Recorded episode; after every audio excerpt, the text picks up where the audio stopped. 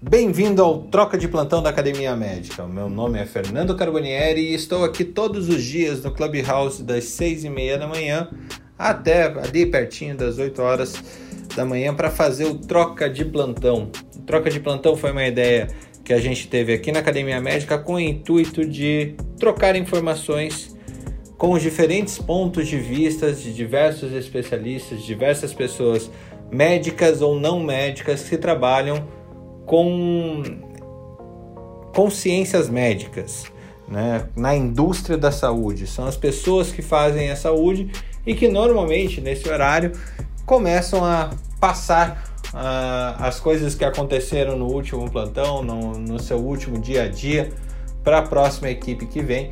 Então, por isso, Troca de Plantão da Academia Médica é um lugar que você se informa com aquilo que está acontecendo de mais atual no mundo da saúde. Muita coisa já aconteceu e espero que você goste muito desse, desse replay, dessa reprise do dia de hoje, que você vai acompanhar a partir de agora.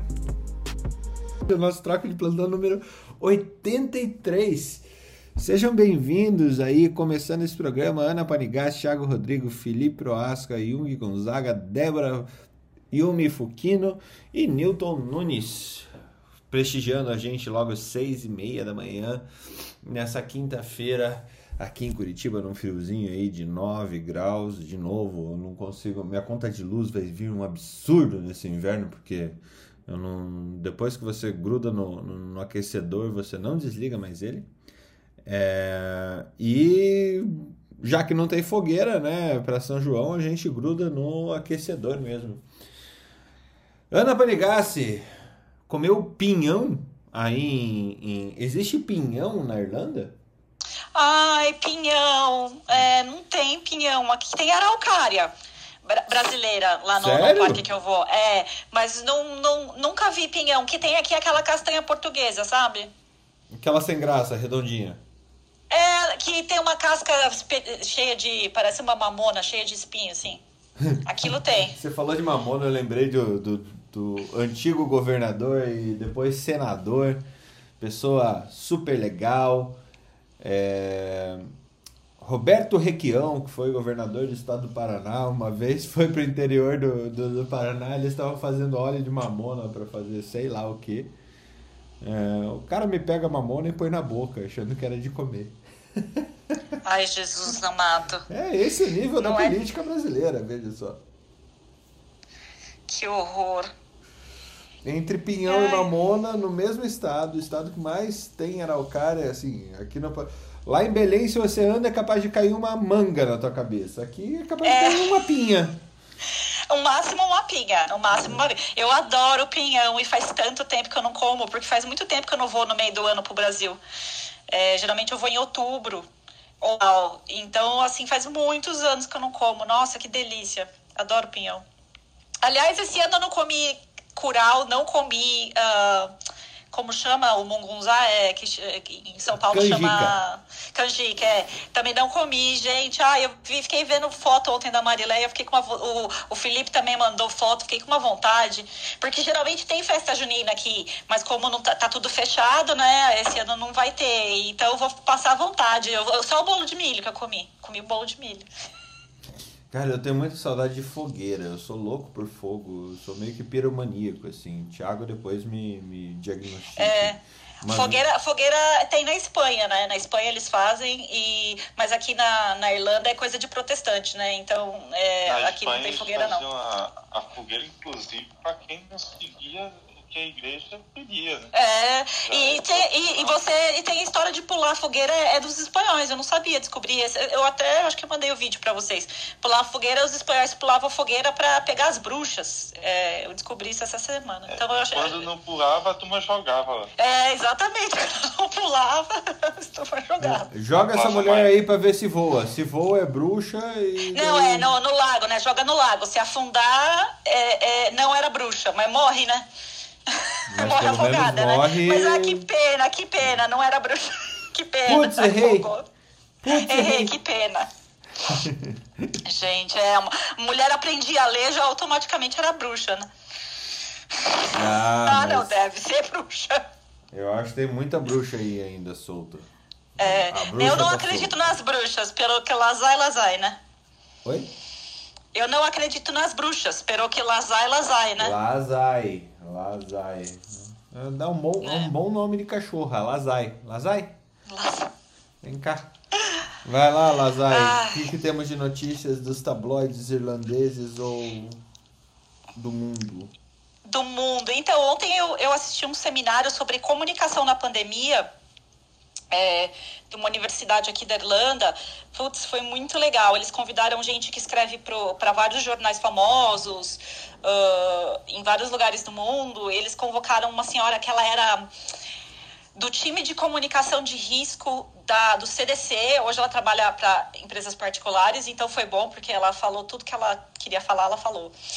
E foi comandado por um jornalista. Puta, foi muito legal, assim. E, a grande, a grande é, coisa que eles chegaram, a grande conclusão que eles chegaram, né, de todos os erros que foram tomados e o que, que, podia ser feito, né, que o grande problema do, da pandemia foi a comunicação de incerteza, que a, o político ele não pode ser, ele não, é, né, ele não pode ser incerto, né? O político ele tem que ir lá e falar, eu faço, eu prometo, vai dar certo. E o cientista ele não é é, assim, né? É, inclusive um dos caras que ele, ele escreve pro Guardian, ele é, é como é que chama que faz epidemiologista. E ele falou que ele conseguiu convencer os amigos deles a colocar intervalo de confiança nos, nas reportagens não científicas. Porque é para as pessoas começarem a se acostumar com o fato que não há certezas. E, e que se a gente sabe, e essa médica do CDC estava falando que quando a gente comunica incertezas, a gente tem que humanizar o discurso, então a gente tem que mostrar para a pessoa que essa incerteza é sincera e não é, não é porque a gente é fraquinho e porque o médico, é, o, o, o cientista é endeusado, né? Então a gente tem que mostrar um lado humano é, de, de incerteza, que assim que eu tiver certeza, você vai ser o primeiro a saber. E, e, mostrar que. Ah, então, eles falaram que, que a comunicação e policy making é, não é só dado e também não é ciência. É instil. É, é, é instil. É, instil, eu falando em inglês. É, é confiança, é estar disposto a aprender com as experiências dos outros países, é estar aberto à incerteza. Então foi muito interessante, né? E eles falaram também que ah, os historiadores vão, vão daqui, a, é, daqui a 100 anos escrever que a cloroquina, vai, vão escrever muito sobre a cloroquina, vai entrar para a história como uma droga que, e, que, né, que partidária, e eles acham que isso é uma coisa que vai ficar para a história. E tem, o que ela achou também, falou que foi muito legal, existe um manual de comunicação de, é, é chama CDC Crisis and Risk Communication Guidelines. São os guidelines de comunicação em crise e em risco. Você pode acessar, é de graça, é só colocar no Google e, e muito interessante, assim, tem vários é, métodos de comunicar risco, incerteza e é até um bom recurso para quem tem startup, empresa, quiser ler sobre esse tipo de comunicação. É, eu é, recomendo aí dar uma olhadinha. Eu vou baixar ele com calma porque é imenso, é enorme. Mas ele tem vários PDFs de vários assuntos, então eu achei essa uma dica legal, assim, uma coisa diferente para a gente estudar. Eu sou muito interessada em comunicação e ciências, eu fiz muito aqui na Irlanda, né? Então, acho uma coisa bem bacana, né? E a. Ah, é, ontem eu fiz meu ACLS, né? Hum, e, como foi? É, eu re, você matou então, alguém reno... ou salvou alguém? Então, eu reno... renovei. É, eu, a última vez que eu fiz o ACLS foi a primeira vez que eu fiz o ACLS em 2005. Hum. 2004, 2004. Eu fiz no sexto ano, né? E aí eu queria. Eu tenho uma canção aí pra, pra, pra mostrar pra vocês e, e, e narrar como o Felipe faz. Mas eu vou mostrar aqui pra vocês. Peraí.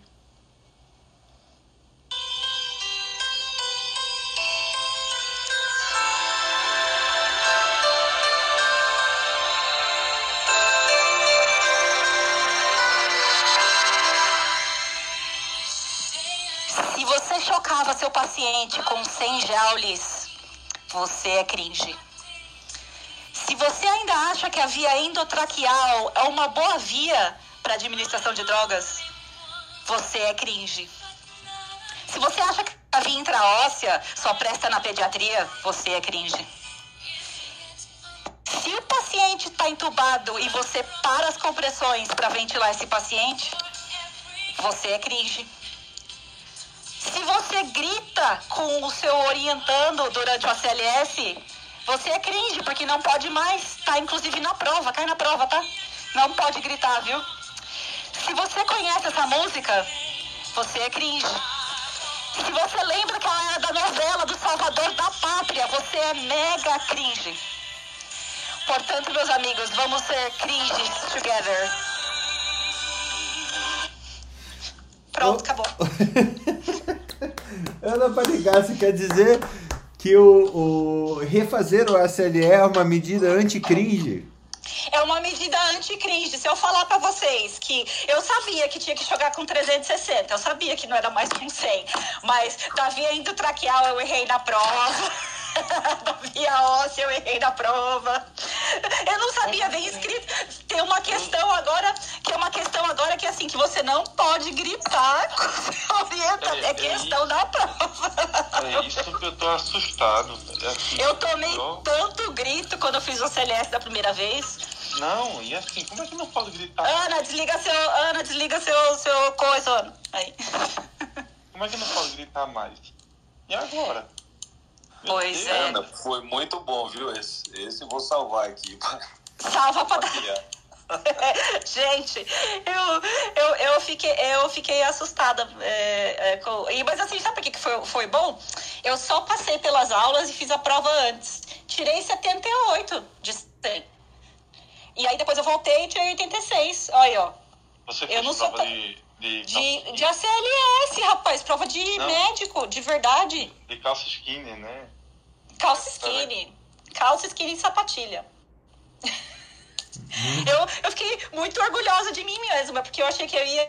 Putz, eu achei que eu ia ir super mal, eu passei. Aí, ó. Que coisa. Eu ainda tô chocado com a história que você não pode gritar. Não, se você tá chocado, né? foi com 360 joules, não pode ter sido com 100. É, se eu tô chocado, eu choquei com 360 joules porque eu não sou Christian, eu sou jovem, eu sou jovem. Eu tenho até a CLS, então. Quando tem essas fibrilações atriais programadas assim, é 360 também? É muito fácil. Quando tem uma, quando vem uma coisa esquisita no eletrocardiograma, certo. você chama o clínico, que aí ele vai falar para você o que, que é para fazer. Porque na prática, meu filho. Eu chamo eu sou jovem. Cardio. Chamou cardio. Gente, não tem a menor chance de eu saber o que. É que nem eu. Quando eu tava na. Se na, tiver na... oncologia, é o cardio-oncologista. Eu tava na, na, no PS lá no hospital militar uma vez e chegou um infarto, né? E aí eu dei. É, eu dei pro paciente aspirina morfina, só que eu dei só 100 miligramas de aspirina, porque eu não sabia que agora é 300. Aí eu, o médico da UTI desceu todo fofo, ai que bonitinho, você deu 100 miligramas de aspirina, acho que você tá um pouquinho desatualizada. Eu falei, eu tô. Ele não gritou contigo? Ele não gritou não, contigo? Não, o cara, o cara achou o máximo que eu lembrava, ele falou, nossa, você lembra? Eu falei, lembro. Lembro, lembro sim. Ele, nossa, que máximo que você lembra, porque a maioria não lembra não, viu? Esquece rapidinho. Eu falei, é, pois é, agora é 300, viu? Eu falei, ah, obrigada. É, mas a gente já falou... Chamou o clínico. A gente já falou aqui no Troca de Plantão que saiu estudo dizendo que não há diferença estatística entre você dar é, 80, 80 ou 70 miligramas versus 300, é. veja só. É, Ou seja, bom, você pode voltar lá para a UTI, olhar para aí, ó, é, tudo bem com o senhor? É que essa história já está desatualizada também, essa história já é mais antiga. Mas é isso. Muito bom. Muito bom. Seu Thiago Rodrigo, ontem estava todo, todo na internet aí, apareceu em tudo quanto é lugar e tal. Me diga uma coisa, você é clinica ainda ou faz tudo pelo Instagram? Bom dia, bom dia. Quem dera, clínico. clínico. Mas é porque acho que foi é, a pandemia, né? Então acaba que a gente faz o, esse misto, né? Tanto de questões clínicas e outras coisas. Eu gosto muito dessa questão multifacetada, sabe? Tipo, de você poder clinicar, de você poder fazer outras coisas dentro da área. Eu acho que dá mais dinamicidade à vida. Com certeza. Vamos lá. O que, que temos de atualizações do nosso grande psiquiatra que vem participar aqui conosco o tempo todo. Cara, de atualização, o que eu vi assim, interessante foi que saiu no JAMA um, um estudo longitudinal é, de neuroimagem, né, falando sobre é, o uso né, da cannabis em adolescentes. Então foi feito né, um, um, acompanhamento e mostrando alterações assim corticais, né, da, da espessura cortical em adolescentes, né, o que pode acarretar problemas e, e a conclusão é o seguinte, assim, é, vai, vai precisar de mais estudos, né, mas frente a, a legal, eu gostei foi do final, assim, frente à legalização, né, de muitos países, para a gente poder ficar alerta com relação ao uso nos adolescentes, né? Então, a partir do momento que está sendo muito discutido isso nos países legalizando, é para não deixar de tomar um cuidado com relação aos adolescentes. Lembrando que hoje, pelo menos da área da psiquiatria, está se dando muita atenção à questão do estudo, né?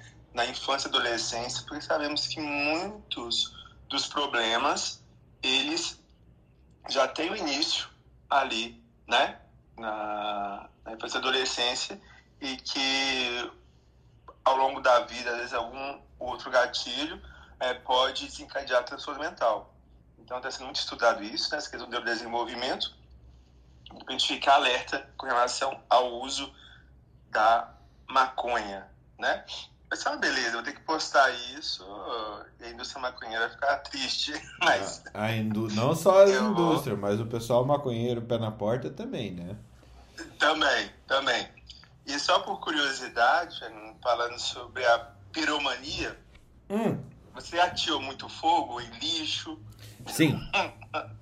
Sim, em lixo, é... em mato. Em Santo Antônio da Platina, uma vez, eu botei fogo no mato seco. De uma forma inocente. E o fogo foi se espalhando. De repente, estava chegando numa casa. O caminhão de bombeiro da cidade estava fora da cidade. Tiveram que chamar o caminhão de, de jacarezinho Quase que eu botei fogo numa casa de uma pessoa inocente, veja só. Sim. Mas Bom, me diverti, é... pelo menos enquanto. Até o fogo chegar lá, eu tava me divertindo. Depois que eu vi que ia dar. Até merda. sua mãe te bater, né? Depois é... que você apanhou, você parou de se divertir, né? Eu parei. Uhum. Deixa eu refazer a frase. É assim. É, ele gosta de, desse tipo de brincadeira, né? Sabe o que aconteceu em Manaus ano passado? Hum. Em, no Pantanal ano passado? Uma brincadeirinha dessa. Quando ele viajou para a Austrália, deu no que deu. A África, antes do, da geração Z, era uma floresta enorme. Mas foi uma visita. Ficou daquele jeito. Gente, mas esse povo fazendo essas festas de revelação gender reveal para revelar o sexo do neném, então botando fogo em um monte de lugar nos Estados Unidos. Porque fica pondo bomba. Outro dia o cara explodiu uma bomba de 30 quilos, gente. Pelo amor de Deus, uma bomba de 30 quilos. Fala sério, né? Uma bomba, um foguete? Não. E, assim, né? Eu. A turma queria, não, faça exame de sexagem, não sei o quê. Eu digo, não, gastar dinheiro. Daqui a duas semanas, quatro semanas a gente descobre. Tá na duração. Eu faço, qualquer coisa a gente vê. Qual a presta? Vai sair mais rápido? Vai comprar o berço? que, que isso tem a ver com fogo? Eles fazem ah. a festa e aí explode da cor, explode cor de rosa ou explode azul, pra saber se é menino ou se é menina. A turma vai soltar balão e pega na energia e incendeia. Teve uma, um balão que incendiou lá na Califórnia. É, são outras formas de causar incêndio, tá vendo? Pois é, o povo é doido. Quando você descobriu que o João era, era menino, você não incendiou nada? Não, não. e de Pantanal, né? Tá não, porque assim. Não, ah, tá, é, entendi. É, tá, é, é, estávamos em pandemia. Se eu fosse incendiar alguma coisa, era minha casa. Então. E o, o Pantanal foi incendiado na pandemia. É. Meu Deus. Felipe, Felipe, você viu uma que, que eles botaram dentro de um balão de, acho que de hélio, né? Aí o balão subiu e ninguém mais viu o sexo, era menino. Cara, eu vi. eles, eles, tinham que. Eles tinham que assim, teve um que quando. Esse negócio de futebol americano, né? O cara jogou e caiu no outro lado da rua e não sabe o que estourou. Porque quando estourou, espatifou, voou, voou pro ar. Quando foram ver, não sabia se era homem ou se mulher. E, e esse do balão foi muito engraçado. Subiu, subiu, subiu. E cadê? Agora, teve um de um prédio que gerou um incêndio. O, o prédio da frente, os fogos da vapor. Aí viram que era um menino e de repente começou a pegar fogo no prédio. O cara com a mão na cabeça. Olha, deve, deve ter um vídeo dos melhores momentos disso no YouTube. Fernando, você viu, né? Alteração de pensamento do Felipe. Agora já começa um possível diagnóstico, Felipe. É. É que eu não tomei café ainda. Mas, Fernando, mas negócio da piromania, o seu, possivelmente, assim, no chutógrafo, parece que realmente é a piromania mesmo. Que é muito mais. Uh, acontece muito mais em adolescentes, né? E geralmente não, não tem nada a ver, tipo assim, com. Tem que descartar se é raiva, é. Não, não, era só, é só prazer não, de ver. Só por diversão. É só prazer de ver o mundo pegar fogo. Uma vez eu coloquei fogo é, dentro tipo da Nero, sala de né? aula. Assim, tipo, tipo Nero, não, tá tudo bem, é tipo Nero, assim, isso aí dei por diversão. Eu, eu, peguei, eu peguei fluido de isqueiro e joguei no, no chão da sala e acendi. Daí eu fui suspenso por uma semana. É, e ah, na escola? Na escola. Na escola. Ah, sim, ufa. Pensei que ia ser em casa, ainda bem que foi na escola. Mas é, e aí o tratamento, tipo assim, não é, a maior parte não costuma progredir isso, né? Às vezes na, na questão da idade adulta. E geralmente quando é algo assim, tem que descartar, obviamente, né? Psicose, alucinações de humor, transtornos de conduta e costuma ser às vezes a terapia ou simplesmente deixa, né, de, de existir, né? Jogar. Mas acho que, bem, acho que bem, bem interessante ser colocado isso porque acaba que a gente costuma ver e realmente é apenas essa questão do prazer mesmo, sem outra intenção. Quando tem uma outra intenção, aí tem que desconfiar, né? Se tem uma, um outro transtorno psiquiátrico de base. E se é para plantar gado, Thiago? Plantar gado, né? Pra criar gado. Cara, plantar como assim? Piar de prédio. Piar de prédio. Ah, falou a paulistana aqui. Ah, Ô, na Panigasse, pelo amor. Vontade... Você fica jogando coisas dentro da fogueira pra ver pegar fogo?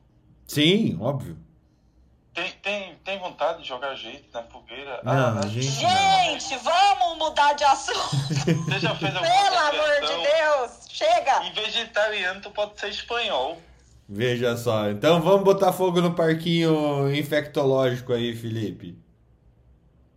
O que eu fiz? Vamos lá. Oh, uh, boas notícias para quem gosta de vacina a Eslováquia, o primeiro-ministro caiu porque comprou o Sputnik. Aí está com 160 mil doses e não vai usar. Derrubaram o primeiro-ministro. Acho que vacinaram ele com Sputnik e agora tem 160 mil doses. Quem quiser comprar, tá no preço. Eles só querem repassar.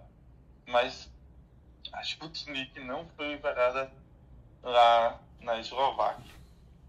É, Felipe, desculpa te interromper, mas vocês viram a Angela? A Angela Merkel? A Angela. Você falou Angela, né? Angela. O que, que é? Angela é só a Merkel, né? A Angela Merkel, que ela tomou a primeira dose AstraZeneca, a segunda dose Moderna. Misturou. Porque tá em falta na Alemanha a AstraZeneca. Misturou. E deu bom. Agora, você sabe de uma coisa interessante? Falou teve aquela história do Brasil ter liberado, né, o, o, o booster da Pfizer, né? Sabe uma coisa ontem? A gente falou da história do café ontem, não foi? Do, do café por fígado. Foi ontem? Foi. Foi eu vi que, eu vi. Eu vi que pautamos a CNN, é isso? Exatamente, né? A 22 de junho, às 11h52, a CNN pautou a gente. Quer dizer, a CNN, então, a CNN seguiu a gente. A CNN. A gente pautou a CNN. De novo, né? De novo. Quem, quem, que, quem que aí de baixo tá, é da CNN? Levanta a mão. Eu vou, eu, eu já descobri já, já, já fiz as amizades. As amizades. Eu, eu ia falar assim, cê, é, pergunta se todo corno é surdo. Se sair em na CNN amanhã é porque foi a gente. Quinta série. Quinta série. Eu notei, eu notei. Olha, me surpreendeu. né? Normalmente você não faria uma piada quinta série, veja só. É, é, as coisas mudam, hein? Eu dormi com o Bozo, eu acho que eu tô bem engraçadinha, né? Me diga Não, com é quem assim. andas que eu direi quem és. Não, essa história de cringe mexeu muito com você. Eu preciso ser jovem. Eu preciso ser Eu acho que jovem. você fica chorando aí. Vai, eu vou colaborar para tentar engatar esse negócio, ó. Ah, ah, maior baixa na expectativa de vida dos Estados Unidos desde 1943 é causada pelo coronavírus. A expectativa de vida nos Estados Unidos baixou 1,87 anos entre 2018 e 2020 e chegamos aí a uma disparidade entre americanos brancos é, morreram 1,36 anos mais, é, a menos e entre é, americanos ah, Negros há três anos e meio. negros e hispânicos foi 3,88 anos a gente diminuiu a idade é, esperada dessas pessoas. Ou seja, não é só no Brasil que a gente baixou a expectativa de vida, nos Estados Unidos também e provavelmente na Índia, devido aos números absurdos que estamos vendo aí nesses três países, principalmente. Essa, esse também foi outra coisa que eles falaram, que eu tenho visto em várias coisas da imprensa, que eles falaram ontem nesse, nesse evento que eu tava e também nesse documentário, aquele Extra Life, né? Que cada vez mais a gente vê co- né, que essas pande as pandemias trazem um aspecto socioeconômico com elas. O, a pessoa que tem menos vantagem socioeconômica, social, ah, ela vai sofrer mais nas pandemias. E isso aí sempre foi. é, a, né, a gente tá, tá voltando, esse tipo de coisa do século XVIII, né? O cara que é mais pobre vai morrer de tifo, de cólera. Aqui o cara que é mais pobre vai morrer de Covid. Então a gente tem que ter isso sempre na nossa cabeça. É, Mas o rico morre também, assim, ele vai morrer mais. Essa- Mas ele vai morrer mais, é isso que é a diferença. porque É, é esse que a gente tem que ver a diferença, né? É como o acesso né, a saneamento básico, a um bom tratamento de saúde, a diferença que isso faz. É porque assim, a gente só lembra os casos isolados, né? Ah, esse- mas quando a gente olha como população, como população geral, né? Como, é, como o país todo, a gente tem que prestar atenção nesses fatos. Isso vale a mesma coisa para mortalidade é, materna, mortalidade neonatal. É, a gente não pode deixar isso de lado, mais uma vez. Deixa eu ver. Felipe, eu tenho uma notícia bombástica sobre o coronavírus, eh, longo Covid, mas eu quero ver se você chega nela antes que eu. Vai lá. Não, eu, eu ia falar ainda do, da, do comércio que virou o aborto legalizado na Argentina, né? Como lá foi autorizada a lei há seis meses atrás, tem tido um verdadeiro, uma busca para se fazer aborto na Argentina. É o novo turismo agora, o turismo abortário. É Hum. novidade. Nossa, muito triste, hein? Tragédia. É, e assim, né? Você tem, tem vários pacotes, na verdade. É, antes você procurava uma clínica clandestina, agora não. Clandestina é ir para a Argentina. É, bom, isso aí a gente pode conversar outro dia no off, mas é. Ai, isso aí sempre existiu, sempre vai existir. Aqui na Irlanda é um problema seríssimo também o turismo para, porque aqui os abortos eram proibidos e você, o médico era proibido de orientar a paciente de como conseguir um aborto em outro país da, da União Europeia ou né, é, o, o médico era proibido, podia ser preso se falasse, se orientasse a paciente, orientasse, tá? Se ela tivesse alguma dúvida, te perguntar se você orientasse, você podia ser preso. Agora mudou, a gente é, teve um plebiscito, a gente mudou a lei, né? Mas é, putz, é, tem meu, isso aí dá pano pra manga demais, cara. Isso aí é, nossa. Mas é, vai virar um turismo mesmo. Já era pro Uruguai já, né? Já já tava, já tinha pro Uruguai, né? É, agora você pode, você pode escolher para qual vai. Pelo menos no Uruguai você ganha vacina. ai, ai. A chefe tinha esse. Qual era o de Covid-1? Eu não sei se a Ana Carol vai chegar lá, mas. Provavelmente. É, Adianta. é bem. Que que é? Eu, Eu o quê? eu, eu vou, eu vou cortar ela. É, Sintomas de Covid longo provavelmente são causados pela reativação do Epstein-Barr vírus. Por isso que eu coloquei EBV ali em cima. Ah, tá. Eu vi. É, e aí eu queria de vocês dois, infectos da sala, como que é essa história aí de reativação de vírus pós-infecção viral? Como Tá, que é isso? Eu sei. Eu sei como é isso. Vamos lá. E os vírus, eles podem causar o que a gente chama de processo de autoimunidade. Ele induz o nosso organismo a criar como se fosse uma doença autoimune, forma imunocomplexos que causam, a- que atacam o nosso corpo e podem trazer imunomodulação. E aí, as síndromes pós-Covid são síndromes de autoimunidade pós-viral. Independente qual seja, fadiga, por causa de lesão muscular causada pela lesão direta do vírus, ou por seus imunocomplexos, fibrose pulmonar, pela lesão inflamatória. Então, Guillain-Barré, que é uma ação é, de atividade com, com tropismo para nervo induzida pelo nervo periférico induzida por vírus. Então, assim, os vírus eles têm essa capacidade de autoimunidade e os vírus que mais têm autoimunidade são os vírus do grupo herpes.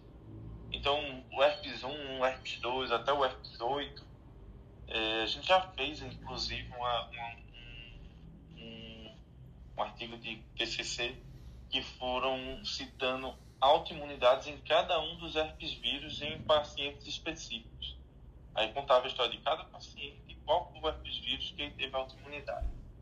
Quando você pega vírus que tem essa característica, por exemplo, Coxsackie, Coxsackie é um vírus que tem essa ca- característica.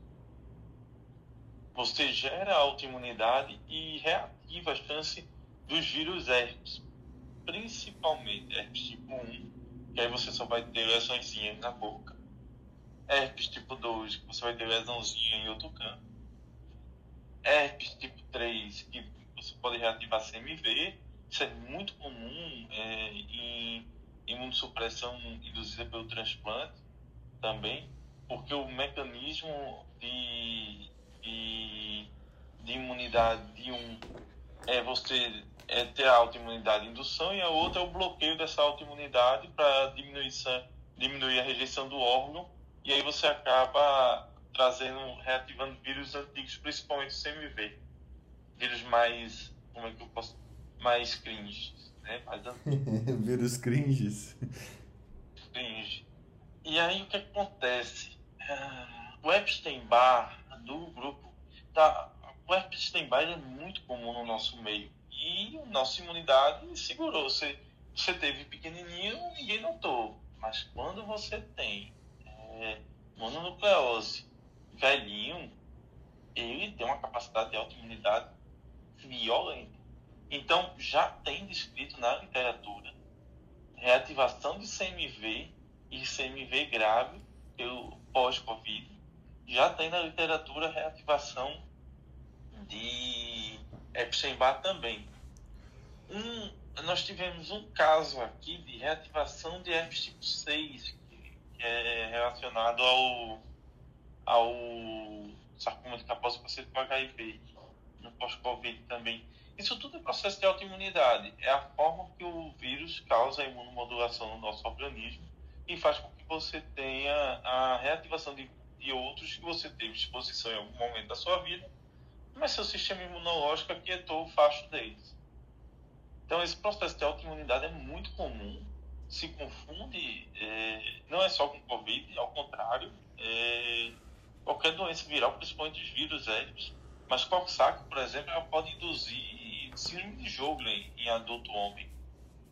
É, e bem estabelecido na literatura.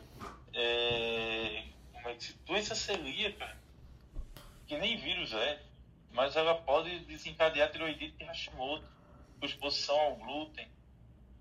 É, então, assim, tem, tem uma série de, de patologias que têm essa característica e a Covid se soma a elas, né, na reativação desses filhos quietos que a gente tinha, esses medos de fogo que a gente guarda. Eu achei super legal aqui, pelo menos a gente está achando outro. A, a, via do Covid longo, pelo menos esses pesquisadores da revista Pathogens. Pathogens.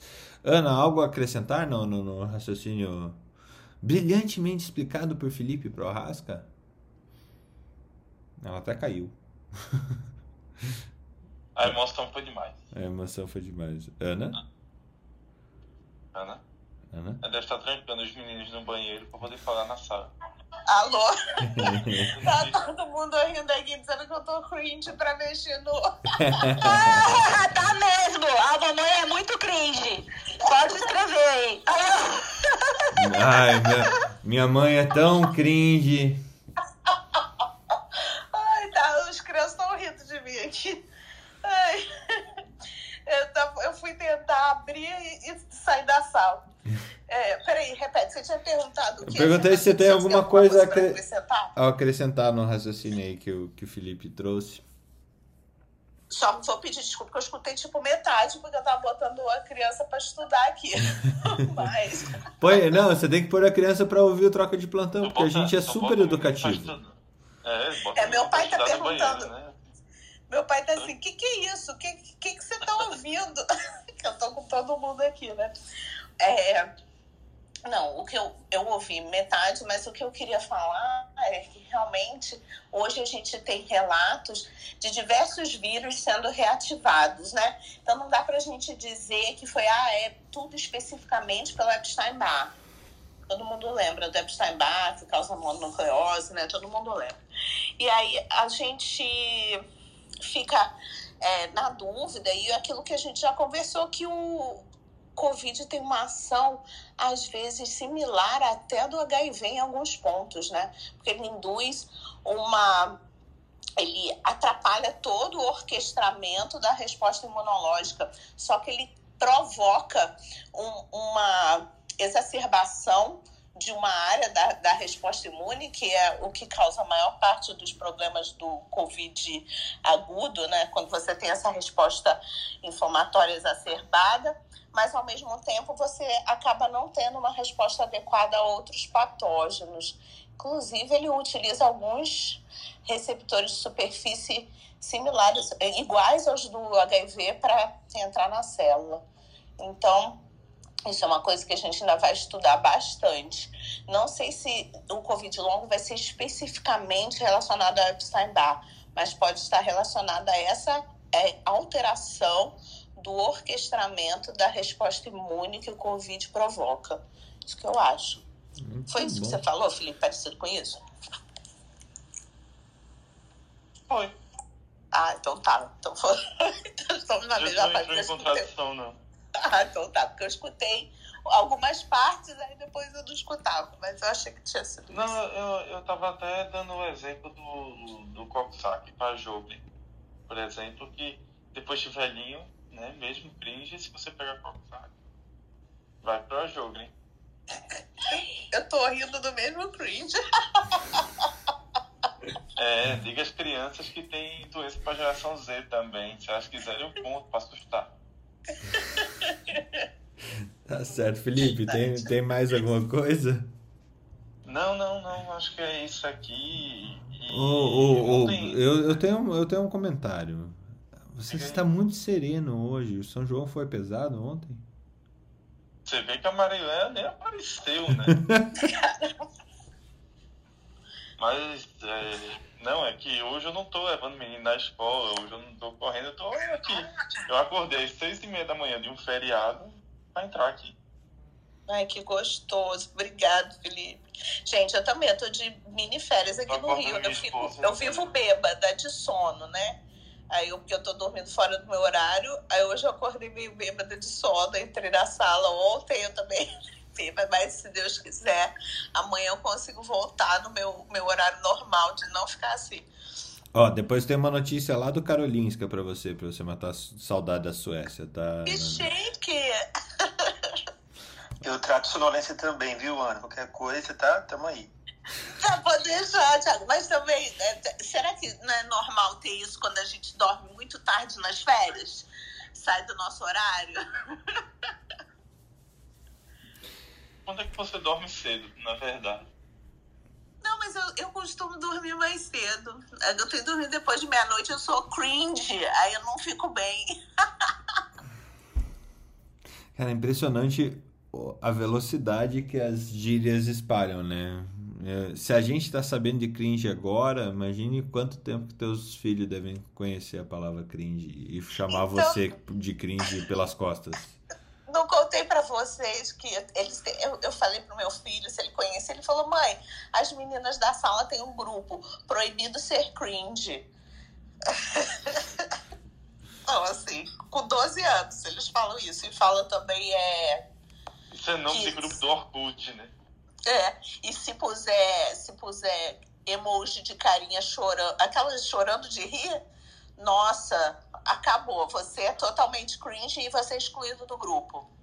Então, mas Ana, eu lembrei disso, você falou isso ontem. Eu, eu lembrei que meu, quando eu tinha 12 anos também, eu achava que tudo era cringe. E aí meu pai tinha um prazer quase sádico de fazer as coisas mais cringe que ele podia só pra me irritar. E, só que hoje em dia eu, eu, eu lembro e eu dou tanta risada que eu falo, meu, olha que divertido que deve ser ser pai e fazer isso. Fazer a coisa mais cringe, deixar a criança mais. Porque 12, 13 anos é a pior idade. É quando você não é nem criança, nem adolescente, né? Aquela idade de. Né? É a idade mais cringe mesmo, né? Então eu fiquei, fiquei pensando nisso e falei, putz, meu pai tinha razão, viu? Tem, tem que ser cringe mesmo com as crianças pra deixar eles com bastante vergonha. Não, meu filho, agora tudo que é antigo, ele fala, nossa, isso é tão 2005, isso é muito velho.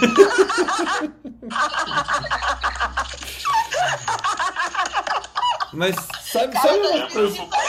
Olha, eu, eu, eu, eu só vou dizer assim, um bom FDS para esse pessoal. mas, ó, Ai, gente, ouvindo... o Alexander não tá aqui, mas o Thiago tá.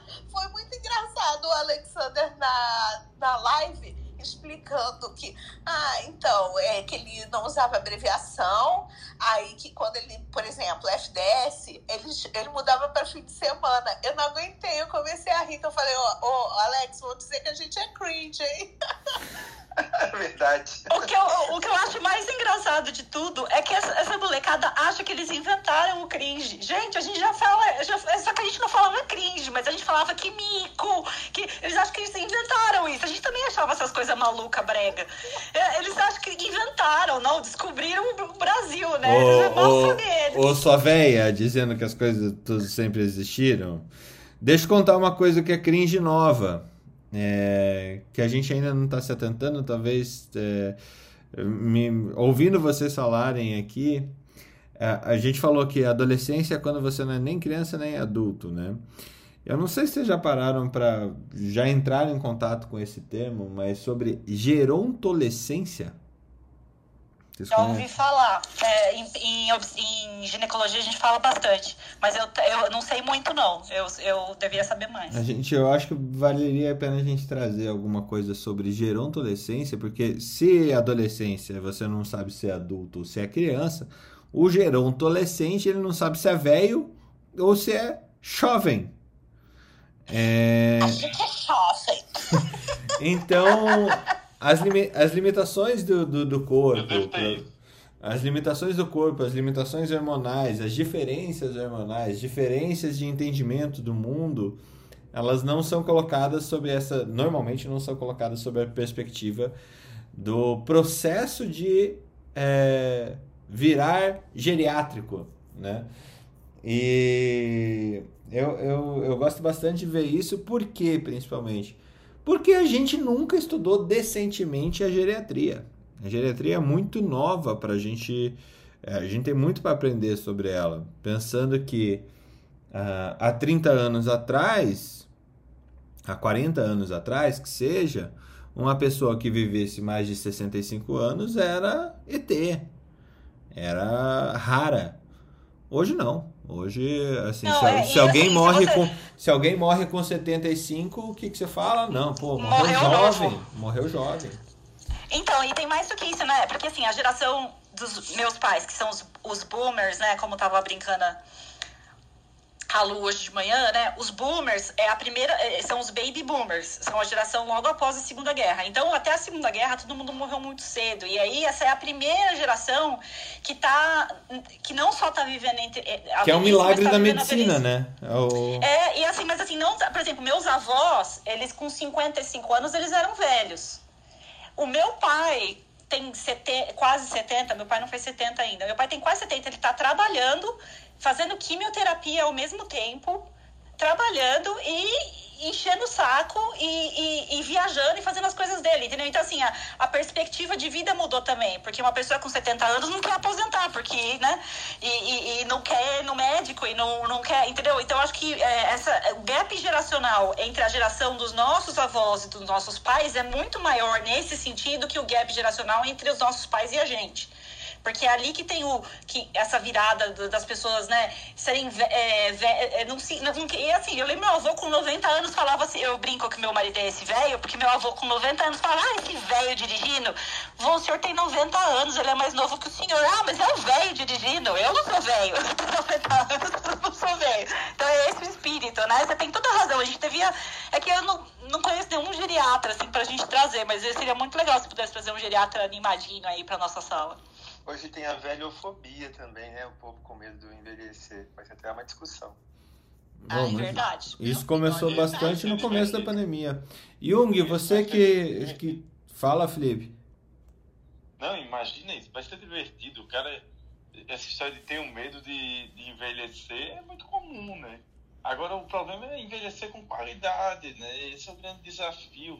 Eu me lembro que uma das propagandas do do Congresso de Imunização de 2007, 2005, é, estamos vacinando as crianças que vão viver mais de 100 anos. Era o slogan do evento.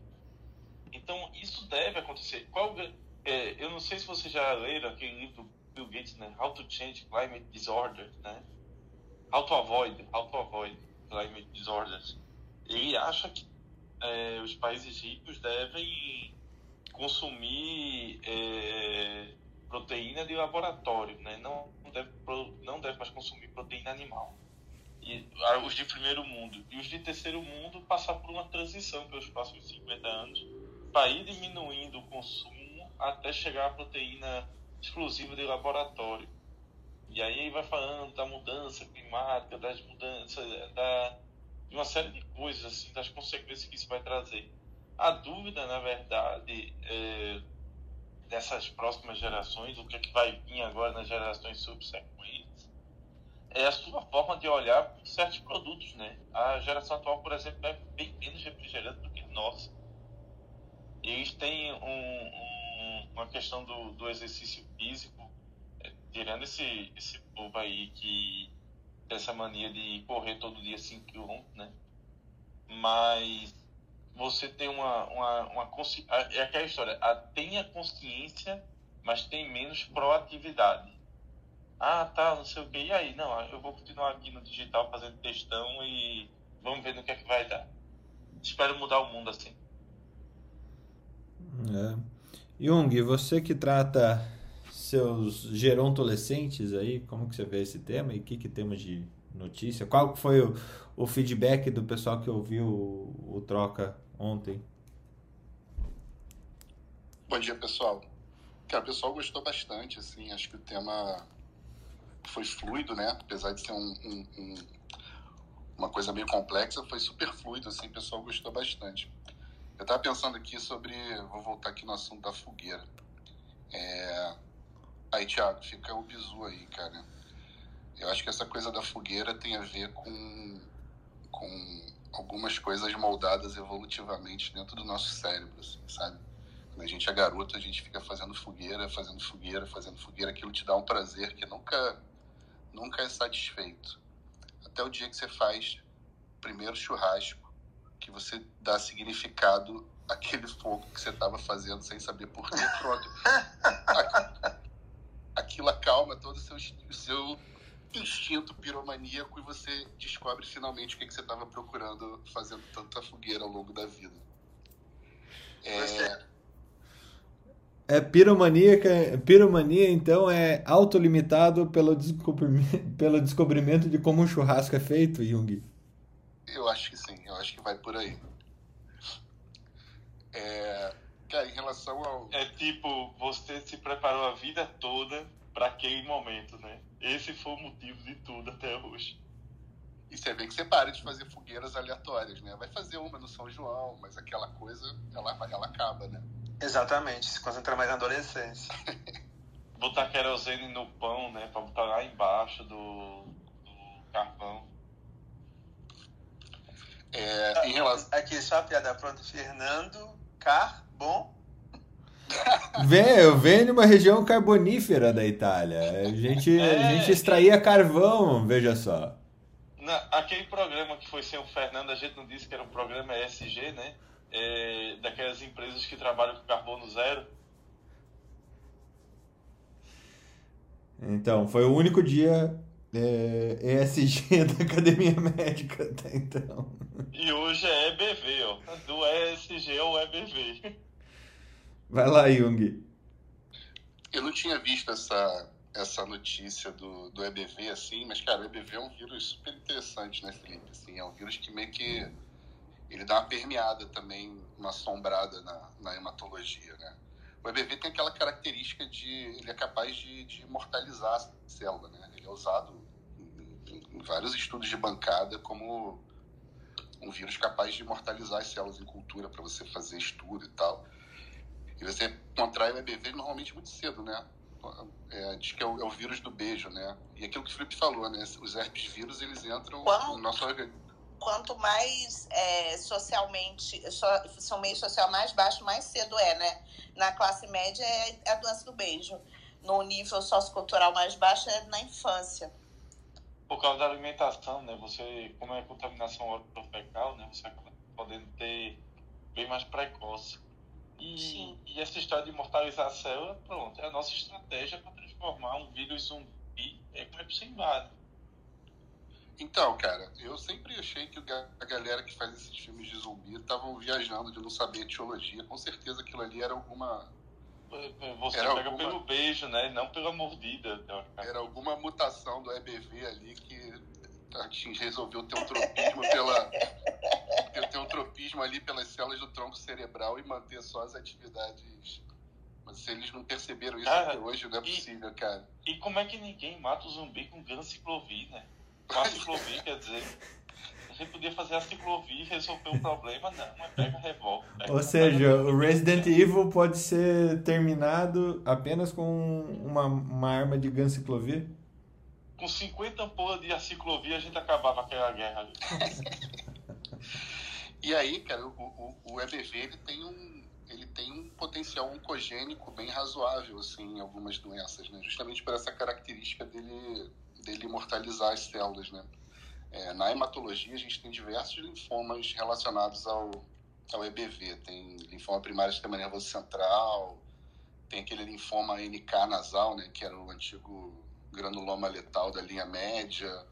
O próprio linfoma de Hodgkin, ele está muito relacionado ao EBV e ele parece mesmo parece mesmo um linfoma zumbi assim, né? Porque na na ontogênese lá do linfócito B, desde que ele começa a maturar na medula óssea até ele virar uma célula efetora, que vai ser um plasmócito ou uma célula B de memória, ele passa por um monte de, de, de processos ali no, no centro germinativo que tem como objetivo selecionar um linfócito com uma afinidade maior para um determinado antígeno que, que ele está precisando enfrentar. E aí esse processo, né, que chama de permutação somática, ele pode não dar certo. E se ele não der certo, esse linfócito é programado para entrar em apoptose e morrer. Cada linfoma tem uma célula de origem aí nesse processo, né, durante a diferenciação do linfócito B, no caso dos linfomas B, né? E o linfoma de Hodgkin, ele é um linfoma que se origina numa célula que estava fadada a morrer, a entrar nesse processo de apoptose, porque esse esse processo aí de permutação somática do centro germinativo não deu certo e ela é resgatada dessa apoptose por um, por um estímulo imortalizador que, no, em grande parte dos casos, é a infecção pelo EBV. E o outro cenário, é, Felipe acompanha isso bastante também, é o pós-transplante de medula óssea, né? Que a reativação do EBV, que é muito comum, né? Os herpes vírus reativam muito no pós-transplante por conta da imunossupressão. A reativação do EBV, detectar a carga viral do EBV na circulação, é um preditor de você desenvolver doença linfoproliferativa, que também é um tipo de linfoma pós-transplante. Assim.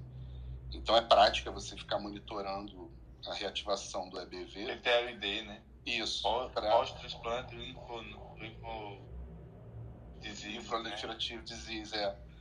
Então, assim, é, é, bem, é bem interessante, assim, interessante, acho que no mau sentido, essa coisa da reativação do EBV. Eu realmente não li a, a, a, nem trabalho, nem a matéria, mas é uma coisa para se ficar de olho aí, porque o EBV é um vírus bem, bem esquisitinho aí no, no sentido de brincar com, com o DNA das células normais, principalmente das células linfóides. Incrível. Eu, eu, eu fico bobo com o conhecimento de vocês de vez em quando, viu? É impressionante. Acho que eu fico bobo com uma forma que o senhor ganha dinheiro fácil com a medicina. venha ver, venha. Eu posso mandar uns é. boletos pra você, se for o caso. Boleto é uma Não, coisa eu, tão. Eu queria, tão eu cringe. eu queria que paga os boletos. É, eu também. Vamos lá. Débora, eu tenho uma Mas é, é, só, é só para tretar um pouco mais essa vida de, de, de, vírus. Eu acho que agora o Brasil vai começar a pesquisar melhor vírus, né? Porque isso sempre foi chamado de virose, tá? Mas esse mundo da virologia é um negócio assustador. É, bicho muda tudo. E é um negocinho que você não pode nem chamar de ser vivo. Não é nem é vida, né? proteína. né? não é nem, não é nem uma célula, é uma proteína. É aquele negocinho lá que fica causando mal. Um capsídeo e um DNA. Ou um RNA. E ainda por cima é feito o STF, né? Vai mudando e mudando de posição e de característica de acordo com o ambiente que ele é exposto. Normalmente chamava de centrão, mas é. é, não, é STF. Vamos lá. É... Oi, coloca o Newton tô terminando a feiteira. Tá. Newton, bem-vindo. Tava querendo que você colocasse a Débora para falar, que eu tô caminhando também, mas não sei se dá para escutar. não sei se dá para escutar aí. É, só falar um pouco dessa questão do vírus também. Eu acho o herpes vírus um vírus interessante demais porque é um vírus que ele não morre, não lhe mata e não morre, né? Eu sempre achei interessante isso, porque ele se esconde nos gangos, pelo que eu me lembro, os gangos nervosos, e em determinados momentos de fraqueza seu ele volta, né? E essa é uma característica do herpes vírus que eu sempre achei assim, por mais que se inventem os antivirais, a ciclovir, fanciclovir, você não consegue matar o bicho, né? fica ali, ele só fica escondido. E em relação à, notícia até, só um pouco do que a Tony Gás falou, que em relação à expectativa de vida que tem a ver com o tema da sala, eu vi uma vez um estudo que foi feito nos Estados Unidos, que a expectativa de vida ela mudava, né? E tem a ver até com o local que você mora, até com o seu CEP. É, e o pessoal colocou lá nesse estudo que a pessoa que mora, por exemplo, em Manhattan, ali, uma, região mais desenvolvida, tipo Balalá, que ele não está aqui, vai ter uma sobrevida mais de 80 anos lá, lá nos Estados Unidos. E em outras áreas mais periféricas de Nova York, viviam menos. Então tem a ver muito com a questão econômica também, social, aonde o meio que você está inserido. Né? É, tem um estudo em São Paulo é, é, que compara quem nasce nos jardins e quem nasce no Capão Redondo. Quem nasce nos jardins, se não me engano, é 82 anos e no Capão Redondo é, sei lá, é, é 62, é uma coisa assim. A diferença é brutal. Tem um estudo da. Foi a Folha que fez, inclusive, esse estudo. Tá, tá no site deles, dá pra ver. Os médicos estão morrendo com não, é, né? Os médicos estão morrendo com 60 anos. É, nossa, e você sabe que no, no hospital que eu trabalho, que tem uma parte que é SUS e uma parte que é privada. Então, o que eu vejo são pessoas de 40 anos chegando com tumores super avançados e, e morrendo. E vejo também é, pacientes de 85 anos internando, ah, porque tá agora tá tendo uma infecção interna, os pacientes de convênio. Então é muita diferença. É, isso é, é importante, né? Porque assim, às vezes a gente é, analisa como média, né? Média do local. Ah, é, expectativa de vida do Brasil é 75 anos, mais do Piauí é 70 e tal, mas mesmo num contexto individual, quer dizer, de uma, de uma média, digamos, de uma, de uma região, você tem que avaliar do ponto de vista individual seu. Né? Se, é, se você tem acesso a mais sistema de saúde, mais exames, mais tratamento, enfim, a uma vida com melhor qualidade de vida, inclusive preventiva, né? de ações preventivas, de a, a atividade física, de, de, de é, ter acesso né, a esse tipo de cuidado, você vai ver mais. Eu acho isso também interessante. E eu também vi uma coisa de expectativa de vida nos médicos, né? Onde os homens têm uma expectativa de vida menor do que 70 anos, médicos, né? E médicas é, é têm menos, quer dizer, têm uma expectativa, uma expectativa de vida menor do que mulheres da população geral. Eu não lembro exatamente qual era. É, mulher era 59, homem 68. É. Agora, se você pensar que mulher, em geral, vive mais que homem, qual é essa pressão que essas médicas e mães são submetidas diariamente para que elas vivam tão menos. Cara, mas uh, eu, esse estudo, assim, ele foi um estudo feito pela, acho que pelo CREMESP, se eu não me engano, ou pela é, APM. É, é em São Paulo, é pelo CREMESP, é. É, da década, é, foi nos anos 2000. É, então, tá na hora de refazer esse negócio, porque, Com assim... certeza. É, eu acho que deve ter um, um eu não lembro da metodologia do negócio. O problema de um estudo desse é que parece que não foi acompanhado, e é um problema dos estudos do, do, dos conselhos e das autarquias, que deveriam fazer um acompanhamento demográfico decente é, dos seus é, profissionais, das pessoas que são obrigadas a terem um CRM ativo e tudo ah, mais. Ah, não! Todo ano direitinho, sem atrasar.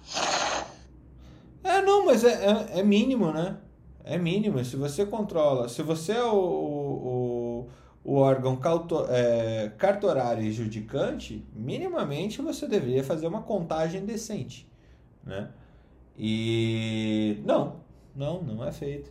É, essa expectativa de vida é, deveria ser algo é, um olhar tanto do médico quanto das enfermeiras, quanto do, do de, de, de, todos os profissionais. E aqui, eu não sei se a Débora já está apta para falar ali, até trago um, um estudo da australiano chamado é, Toxic Workplaces Increase Risk of Depression by 300%. É, assim, ambientes tóxicos aumentam a, o risco de depressão em 300%. Isso na Austrália. E aí a gente sempre tem que fazer. É, a Débora aqui e outros médicos do, de saúde corporativa que estão ali embaixo, acho, acredito que a gente sempre tem que fazer essa, esse olhar sobre o quanto realmente o, o a atividade laboral é, proporciona dano. Né? É, nem sempre vai ser dano, mas quando proporciona dano, a gente começar a ferir. Então, se nem a, a, as, as autarquias fazem esse tipo de coisa, imagine a quantidade de dados e a quantidade de, de raciocínios possíveis que a gente pode ter se a gente começar a contar direito, fizer a demografia médica é, constante e pontuando essa questão e não só deixar um estudo isolado de 2011 dizendo que a expectativa média de vida do médico era de 59 anos, porque o médico, uh, e ainda faz isso, fazia plantão. Para morrer jovem, ele morria é, ou de plantão, né? Você sabe como que é morrer de plantão? Não? Morrer de plantão é o cara fazer 48, 72 horas de plantão, pegar o carro e abraçar uma árvore. Quantos médicos amigos meus. Ah, é horrível, né? Não, e quantos, todos nós aqui conhecemos pessoas que morreram é, porque voltaram cansados do plantão e bateram o carro. Ou tiveram um acidente horrível. É, ou ele morria de AVC e, e, doença cardíaca aos 55 anos, porque o médico não se cuida. Então, é, nem sempre ele é psicologicamente tóxico, às vezes ele é organicamente tóxico. Débora, tá aí? Ah, mas sabe que eu te contar, Fernando? Esse estudo do CREMESP, eles fizeram com. Por isso que também não tem sempre, né? Não é com base nos dados deles. Eles fizeram avaliação de banco de dados de é, atestado de óbito. Então, eles têm lá as causas mortes é, ranqueadas, são coisas que o conselho não tem acesso, né? Então, eles entraram e fizeram uma, é um estudo epidemiológico que eles fizeram em, em um banco de dados de é, atestado de óbito. Sim, mas quando você cancela um CPF, você cancela um CRM, não é, Ana? Não, sim, mas aí, só que nesse, eles, se você olhar, tem as principais causas, é, quais foram as causas dos homens, quais foram as causas das mulheres, as mulheres morreram mais de tumor, tem, tem tudo lá, é, quais foram as causas mais comuns, e aí você vai ter outros dados quando você cancelar o CRM, né? Sim. Mas com, lá eles tinham, era, era um estudo um pouquinho mais abrangente. Sim. Débora? Ô, Fernando, Sim. É, deixa eu, eu acabei de postar um artigo lá sobre incivilidade corporativa é, eu participei de um, acho que de um artigo e eu participei de uma pesquisa desses RHs aí, né, mais exato, que eles estavam mensurando uma perda de um bilhão por ano é, sobre essa questão de visibilidade corporativa. É, é bem interessante. Esse artigo é de 2015, mas ele proporcionou vários temas de educação corporativa, inclusive psicologia positiva, né? Aquela questão de que você é, tem que ter um autocontrole para conseguir é, né, engolir sapo e tudo mais.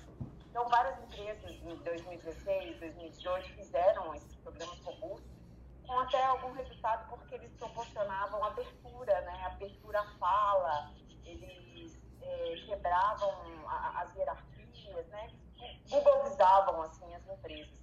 Então, assim, melhorou um pouco, mas ainda não em todas as esferas. É, sobre tudo que foi comentado, é, eu gostei bastante do que, que a gente está falando sobre a desigualdade social, que eu acho que é um tema muito recorrente. E aí a gente fala de alimentação, a gente fala de óbito. É, a, o mesmo hospital, M. Banirim, que é SUS, ele é conduzido pelo mesmo médico do Albert Einstein. E os indicadores de óbito na UTI, com os mesmos profissionais, com a mesma infraestrutura, é diferente. E é por causa do clínico, tá? Então, você tem uma taxa de sucesso muito maior dentro do Albert Einstein dentro do, do Bonirin.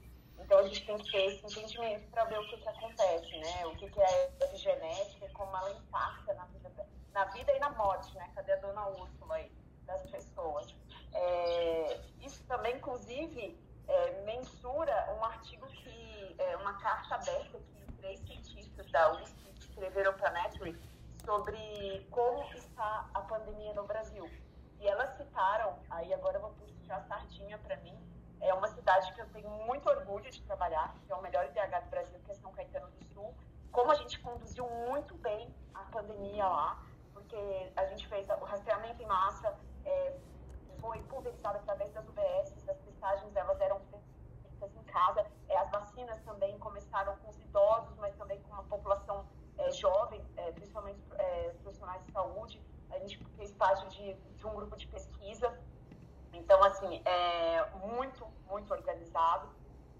E uma das nossas maiores dificuldades, que eu acho que é um, dos nossos futuros debates, que a gente já falou aqui, é a adesão à segunda dose, por causa das reações da primeira dose, né?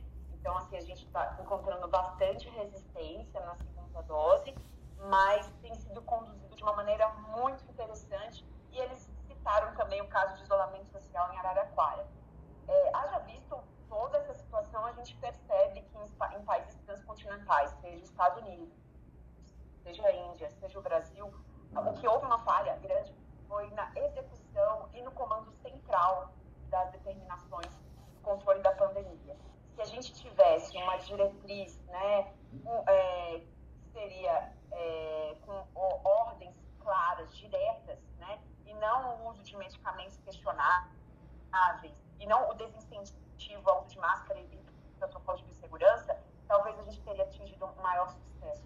Os Estados Unidos eles estão conseguindo reverter esse quadro porque eles, a partir de 1 de janeiro, entrou um, um outro presidente que soube conduzir e retomar essas ações de uma maneira mais orquestrada e organizada.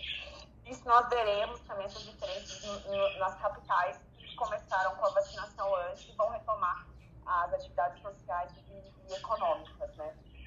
E é isso. Ah, eu queria falar também, é, eu, eu a, a Ana e a Maria, Maria, Maria a gente sempre bate nessa questão de desigualdade de alimentação.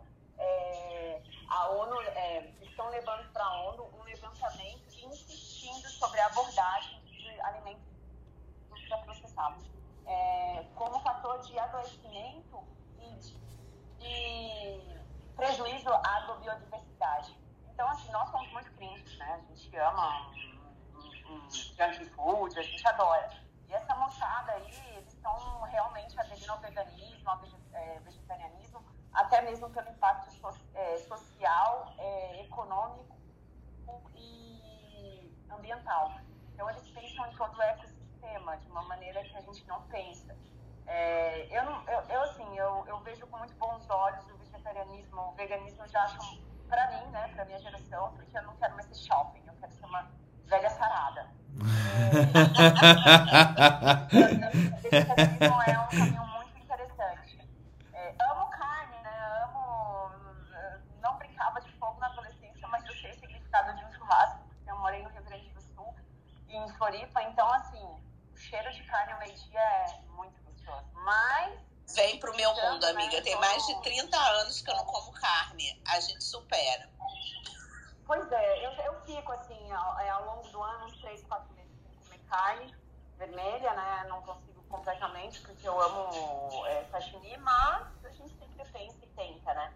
Então, esses são os meus recados. E a gente pode falar, assim, sobre infidelidade no mundo corporativo e qual o impacto disso na questão financeira, porque só assim para para as corporações começarem a, a, se movimentar e investir em cursos, em abordagens, em design thinking, para poder entender que quando você ouve mais, você diverge, você conversa, você constrói é de uma maneira saudável e isso faz com que a empresa lucre mais, que as pessoas adoeçam menos e, e que as pessoas tenham mais consciência, né? É, esse é o meu recado hoje. Muito bom, muito bom. Ana, você. Uh, Newton estava caminhando. Ana, você ficou por último para trazer, despejar o, o, resto das notícias que a gente não trouxe. ah, tá bom. Eu vou, eu vou só complementar o dado que eu comecei, Fernando, mas aí eu, eu já passo para a Ana aqui, imediato.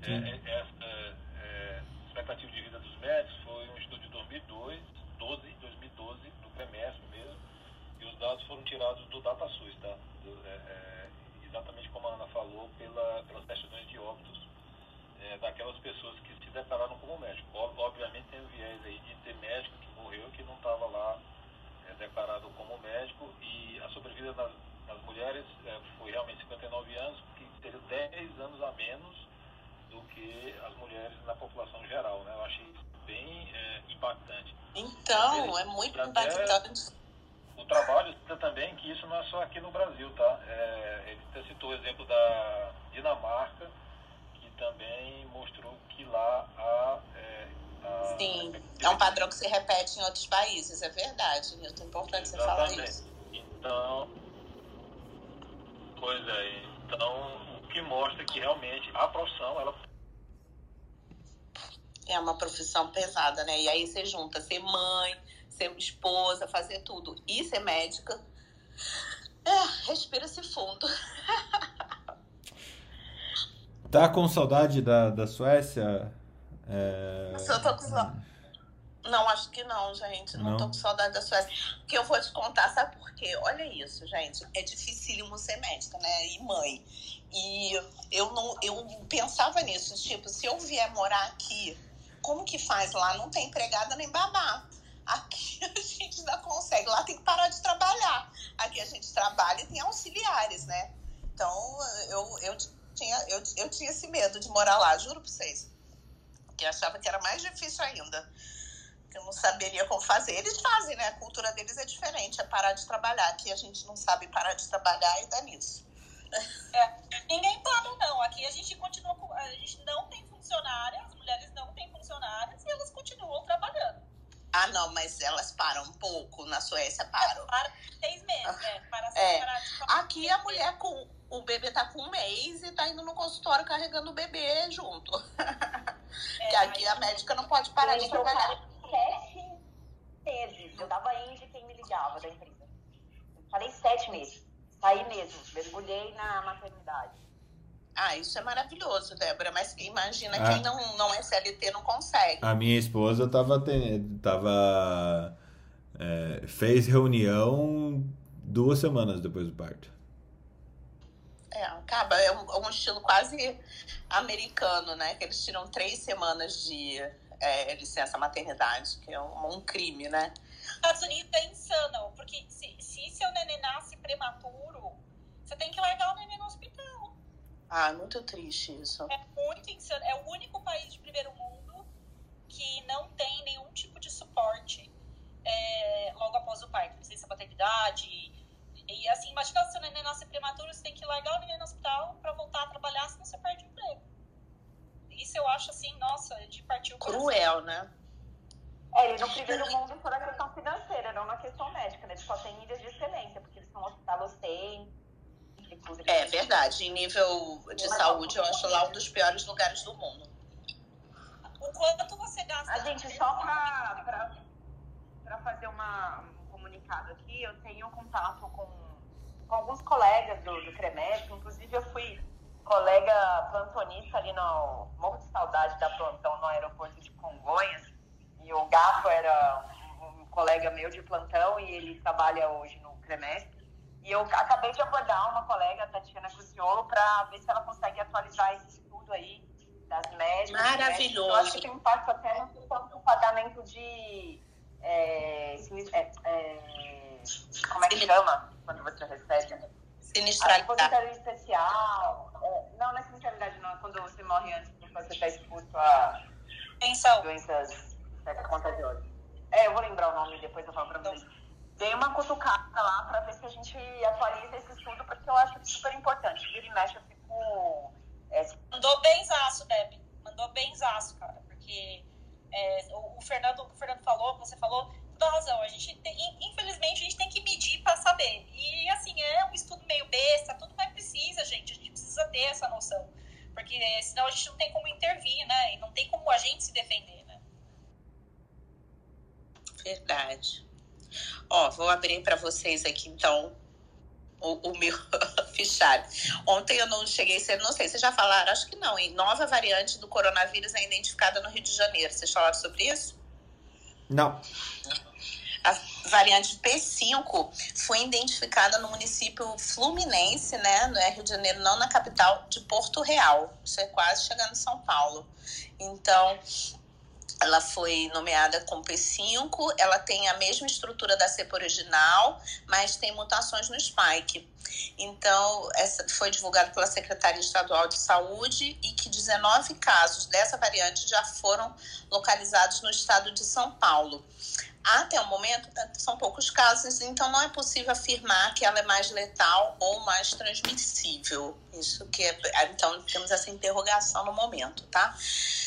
É, ainda a linhagem P1 é a mais frequente no estado e uma baixa, é, não tem uma, uma alta incidência da variante britânica e um declínio da P2, que também era daqui desde novembro do ano passado. Então, a que está dominando é a P1. A P1 ela chega e ela domina o lugar. Está por aqui ainda.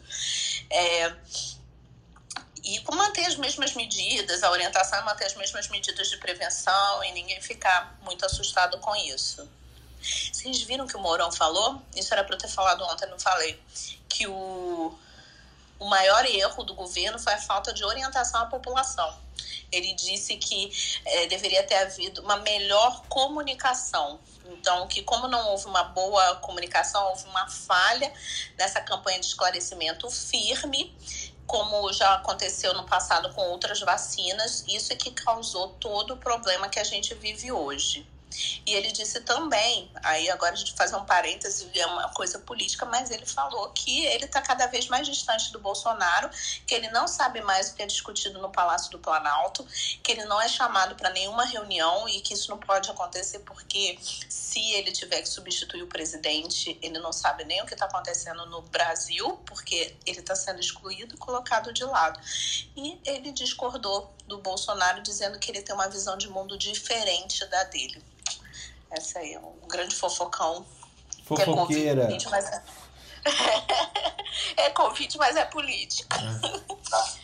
e uh, a vacina da Janssen, né? Então, como vai ser distribuído o lote que chegou ontem, né? Então, o Brasil recebeu as primeiras 1 milhão e 500 mil doses da vacina da Janssen ontem e para reforçar a campanha nacional de imunização.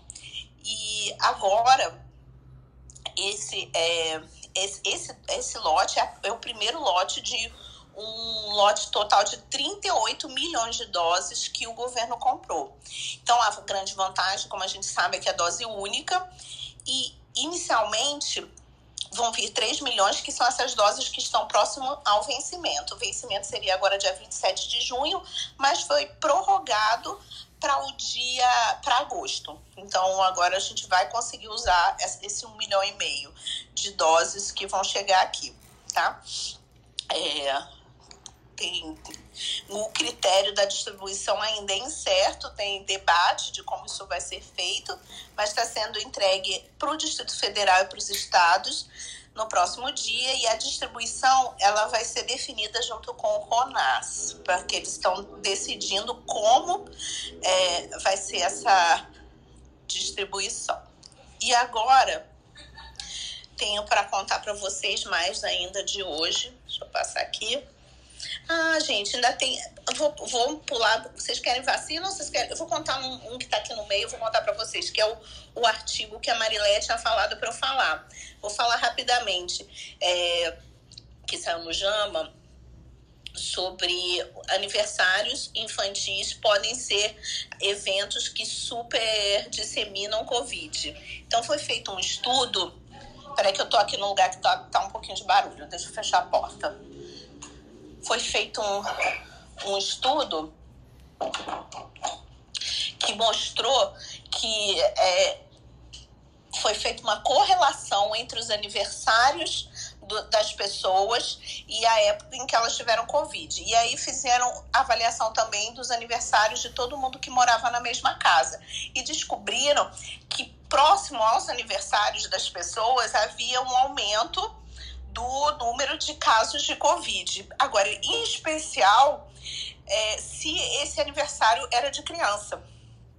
Então, esse risco pode chegar até 30% nas duas semanas que se seguem a um aniversário. Então, um risco maior de ter Covid. Então, lembrando que é, isso é para a gente ter cuidado, mesmo com essas pequenas reuniões familiares que às vezes vem três, quatro, cinco famílias e que são suficientes para fazer uma disseminação do vírus. Então é isso que esse estudo mostrou, porque ele foi feito nos Estados Unidos, que é um lugar que apesar de você ter tido boas medidas de lockdown, é, fechando comércio, não existia uma medida como no, no, Reino Unido de impedir que as pessoas frequentassem a casa das outras, e elas continuaram frequentando.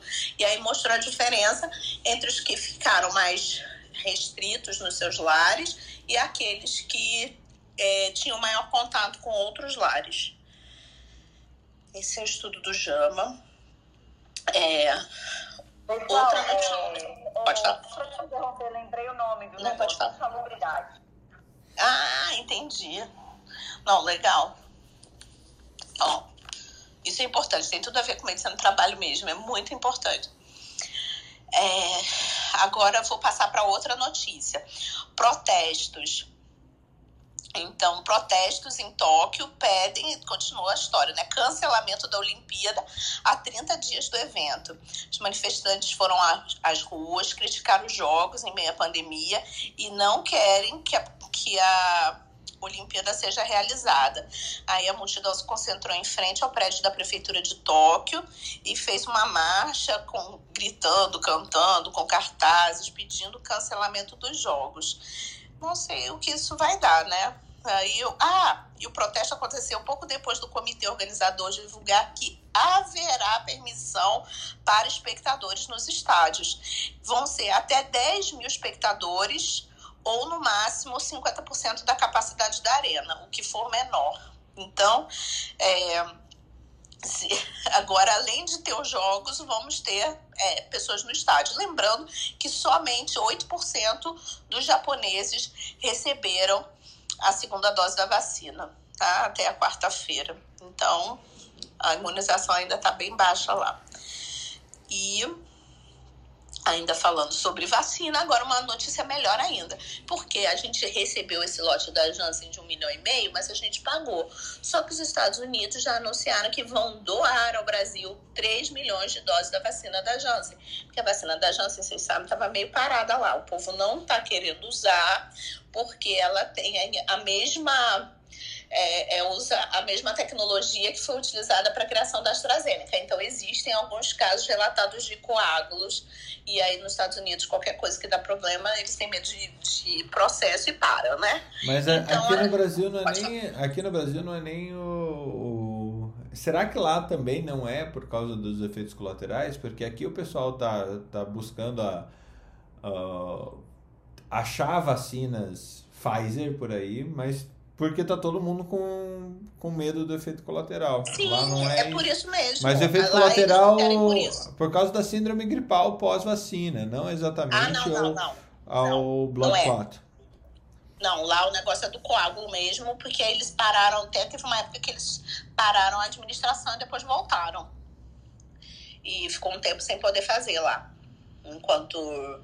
Então aí eles, eles pararam e priorizaram Pfizer, Moderna, deu uma, uma boa parada no, na vacinação com a da Johnson lá, depois da questão do coágulo, entendeu? E a da AstraZeneca eles nem começaram. Mas agora eles vão doar 3 milhões de doses para o Brasil, que a gente recebe muito feliz aqui, que bom, ainda é uma dose única, isso daí ajuda a beça na campanha de imunização.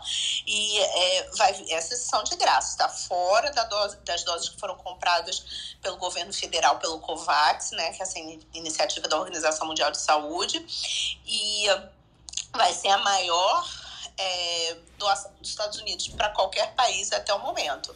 Então, a gente tem que ficar bem grato, porque estamos recebendo 3 milhões de doses. Esses imunizantes devem chegar hoje, né? Então, vamos aguardar que em breve a gente vai conseguir imunizar mais pessoas. E tem uma, uma ainda não consegui confirmar isso não, mas tem um, um tá rolando aqui no Rio de Janeiro, não encontrei ainda, falaram que tem no site, eu vou procurar de novo. Que aqui vai vacinar já criança até, até 12 anos no, no Rio de Janeiro. Se for isso, a gente vai ver em breve todos os, os estados correndo atrás, né? Que não vamos. É, ninguém vai querer ficar para trás, né? Se um vai vacinar até 12 anos, o outro vai vacinar também. Acho que essas eram as minhas notícias de hoje. Ana, é, enquanto você falava aqui, eu tava no, entrei no, no valor econômico para dar uma olhada. E tá, saiu um especial que está aberto no valor, é, não é, não é para assinante, é, sobre a mudança de perfil do, da mortalidade aqui no Brasil. Então, uh, por faixa etária em percentual, a gente, uh, as pessoas de 75 a 84 anos é, chegaram no topo aqui em algo em torno de 25% é, do, do, do, dos mortos eram dessa faixa etária. Mas o, até o dia até março de 2021, o, a maior mortalidade se dava pelas pessoas entre 65 e 74 anos, tá? E a partir de março, quando a gente começa a ter uma vacinação, a gente há uma inversão da, eh, a gente consegue enxergar uma inversão da curva é, para o ponto que a gente está hoje. 38,43% dos mortos estão entre a faixa etária dos 50 aos 64 anos. Tá?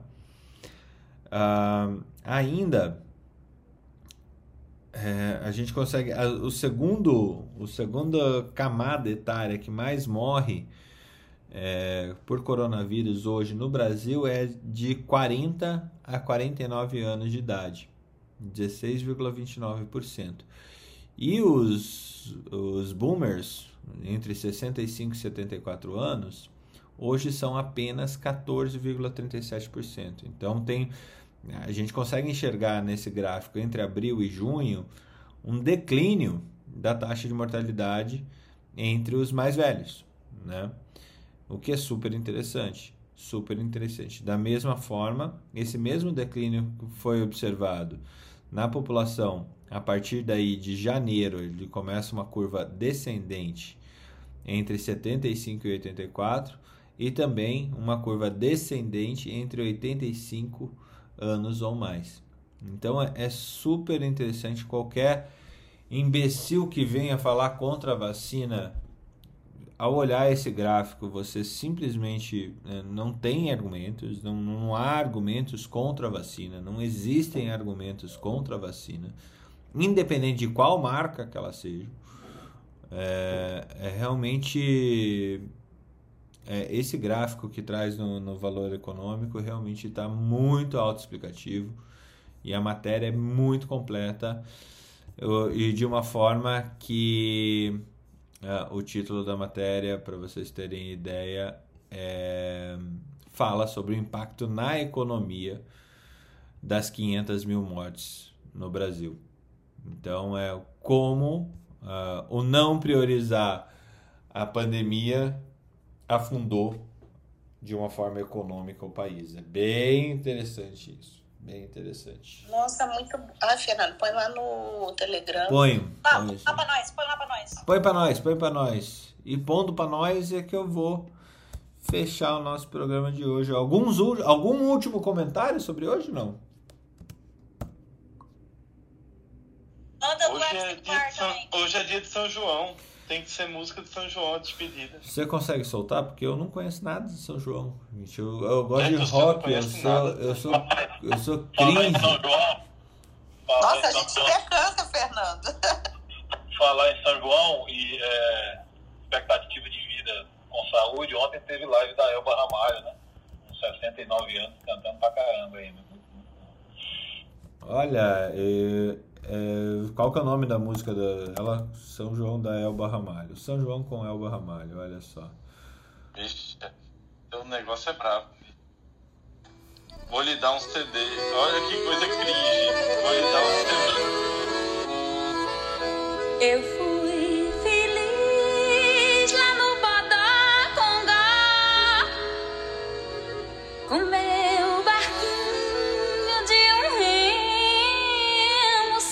não. Pronto. Assim, assim tá mais certo, né, Felipe? Tá. Tá melhorando. Eu vou fazer uma coisa cringe. Vou lhe dar um CD da Eva Ramalho.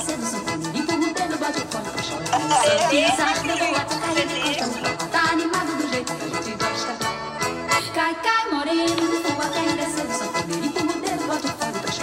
Gente, pra eu gostar de São João, só indo no São João onde tem ele original, porque aqui no sul é só pinhão, quentão e, e é isso aí. Não, é, quando você vier pra cá no São João, você vai ver o que é São João. Não é isso aí que vocês fazem. Quando você mora na Irlanda, até São João de Dublin, pra mim, tá valendo. Não, gente, é, só... E vá por mim, aqui em Dublin também não é São João. Ah, não Tem... mesmo, né, Felipe? É Tem St. lugares John. no Nordeste, Fernando. Lá, lá é o São, São é e olha lá. Tem lugares no Nordeste que o São João é mais importante que o Natal para as famílias. Então é um feriado hiper mega importante. As pessoas se reúnem, esperam o ano inteiro por esse dia, fazem roupa, comidas típicas. As pessoas que são do, de Campina Grande, né? Na Paraíba não esquecem. Felipe, podemos. Caruaru e Campina Grande, viu? Caruaru é. e Campina Grande é a maior rivalidade do São João do Brasil. Podemos marcar o São João do Troca de Plantão é, aí em Recife ou em Salvador com a Marileia? Não, que Salvador, você tá doido. Você tem que vir pro Pernambuco se você quiser ver São João. Então já vai, já vai vendo, já vai vendo, já vai é vendo. na casa da Marileia. Se for na casa dela, tudo bem. Aqui, venha pro Pernambuco que você vai se sentir em casa, independente de onde você estiver.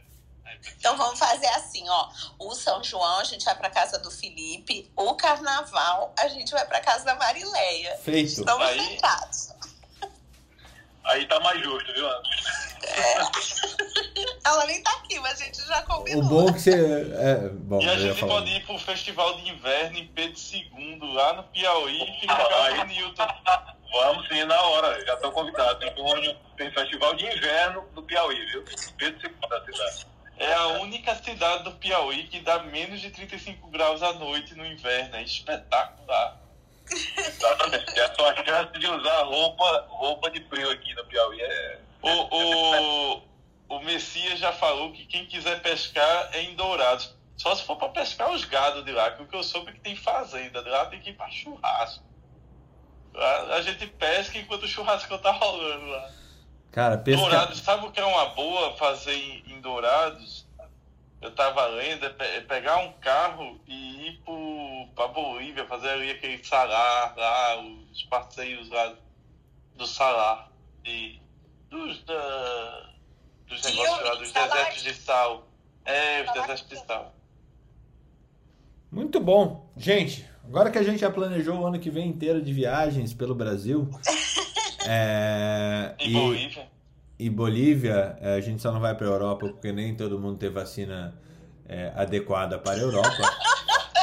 É, vamos, vamos Só os cringe que tem vacina pra Europa.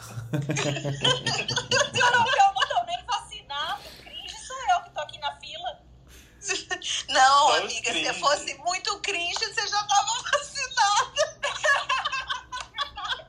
Ô, seus cringe, até amanhã então. Meu marido, aquele velho, já vacinou. Até amanhã na nossa cringe. sextada tradicional do Troca de Plantão. Um abraço pra vocês. Acordar às seis e meia da manhã é coisa de cringe. É, é. Total. Fiquem com Deus. Tchau, pessoal. Adeus. Feriado então, hein? Beijos a todos. Aí é feriado? Tá bem. Aqui É é São João, é feriado. Eu não tô dizendo que eu tô de feriado. Eita, aqui. É feriado. Então tá. Aqui, aqui eu tô de feriado, por isso que eu tô tão calmo hoje. Eu Não criei nenhuma treta. É pra não acordar nem minha menina, nem minha mulher aqui.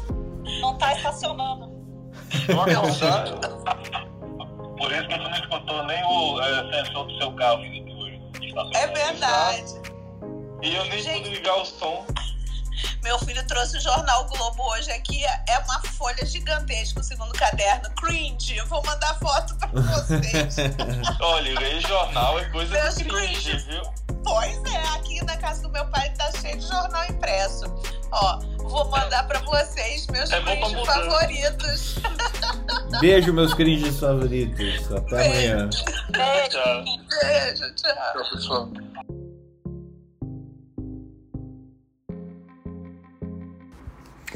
Academia Médica. Bem-vindo à revolução do conhecimento em saúde.